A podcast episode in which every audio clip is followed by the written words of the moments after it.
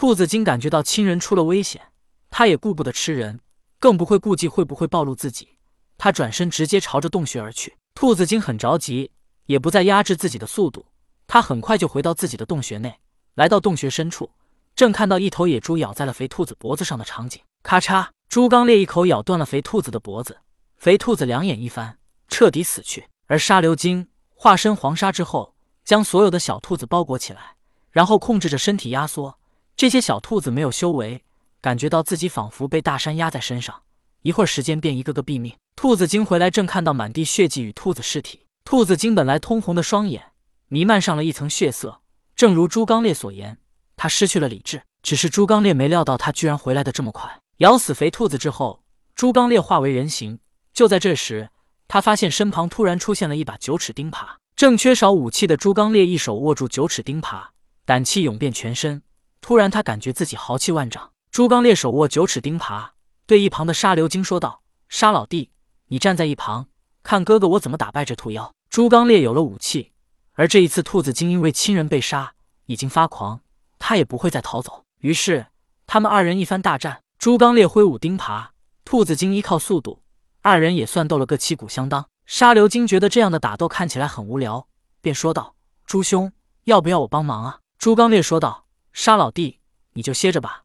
这兔子看似速度很快，可是他现在全力出击，我耗也能耗死他。”兔子精听到朱刚烈如此消遣他，更加恼怒，完全放弃了防御，奋不顾身的攻击朱刚烈。正如朱刚烈所言，兔子精不能持久，他越战越没有力气。就在这时，朱刚烈找准机会，一钉霸住在兔子精头顶。兔子精急忙伸出双臂挡了一下，咔嚓咔嚓，兔子精双臂断裂，强大的冲击力让他向后飞去，同时一道鲜血在空中洒过，砰！兔子精落地之后，双眼一翻，昏迷了过去。朱刚烈急忙走上前来，准备一定霸住死兔子精。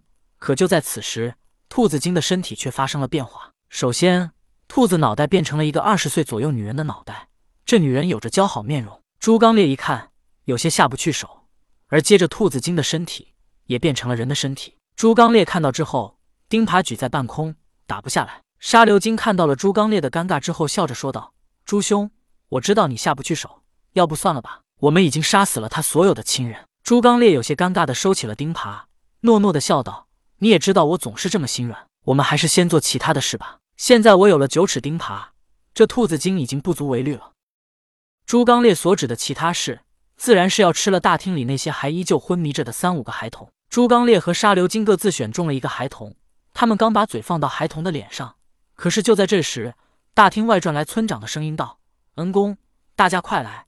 这是我们的恩公啊！他们找到兔子洞，还帮我们除掉了兔子精啊！朱刚烈和沙流金正准备吃孩童，嘴都已经张开了，但他们听到村长的话，急忙张着嘴顺势说道：“快醒醒，快醒醒！”他们两个的行为看起来就像是要把孩子叫醒一般，而不是要吃了他们。村长身后跟着一大群人，都是村里的村民，他们有的拿着九齿钉耙，有的拿着木棍，还有的拿着一些石块。在村长身后的人群里。突然，几个男人冲了出来，他们扑到地面上的孩童面前，纷纷叫着孩童的名字。原来，这几个孩童都是村民的孩子。兔子精把他们抓到这里之后，养了起来，把他们当成口粮。如果抓不到人的时候，再吃了他们。本来这些男人只当孩子们是失踪或者被兔子精吃了，没想到今天还能见到他们。更重要的是，这些孩子们都还活着。于是，村长带领所有的村民跪在朱刚烈和沙流金面前，磕头感谢他们。朱刚烈和沙流金互相看了一眼，得了，人又吃不上了。但他们很疑惑，村民们是怎么找到这里来的呢？当然，这都是太白金星所为，故意把村民引来此处，让他们看到朱刚烈和沙流金杀死所有兔子、救下孩子的场景。这就是太白金星想到的，让他们二人更加的辉煌。包括九齿钉耙也是太白金星给朱刚烈的。但是太白金星对朱刚烈有一点不满的，便是他舍不得杀死兔子精。不过太白金星想了想。人间都要阴阳调和，有阴有阳才能繁衍生灵。如果所有生灵都清心寡欲，那么这世间恐怕再也没有任何生灵了。所以太白金星觉得朱刚烈这一点小毛病也无伤大雅。再说将来他修为高了，自然就会断绝这种念想。只是太白金星想不到，朱刚烈在成仙之后，这种念头都没有断过。此为后话，暂且不提。由于孩子们都还没醒过来。